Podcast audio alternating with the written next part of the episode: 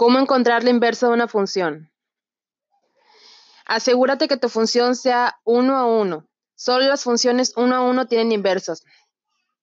Una función 1 a 1, si pasa la prueba de la línea vertical y la prueba de la línea horizontal, dibuja una línea vertical a través de toda la gráfica de la función y cuenta el número de veces que la línea toca la función. Después dibuja una línea horizontal a través de toda la gráfica de la función y cuenta el número de veces que esta línea toca la función. Si cada línea solo toca la función una vez, entonces la función es, es 1 a 1.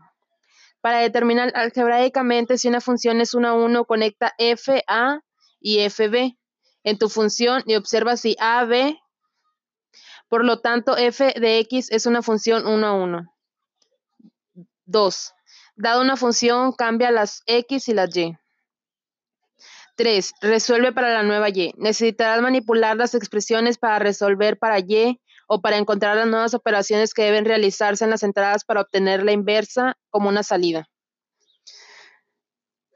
4. Reemplaza la nueva y con f de 1 de x.